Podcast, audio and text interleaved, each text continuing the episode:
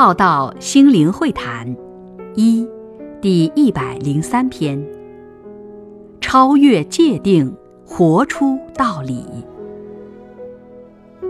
我们是一直在成长、转变的更好的成长团队，因为我们是一个修炼的团队，一群不断看到自己、修正自己的团队。当每个来学习成长的伙伴，都走上不断看到自己、修正自己之成长旅途，那么团队就跟着同步成长。各位伙伴，你的好不但是自己的需要，也是家庭团队的需要。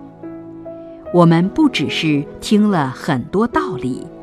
我们还要活出道理，更是用生命成长来超越活在道理的层次，以一个更高的慧命高度来出离自我所认定出的相对世界，而解脱于我见我执。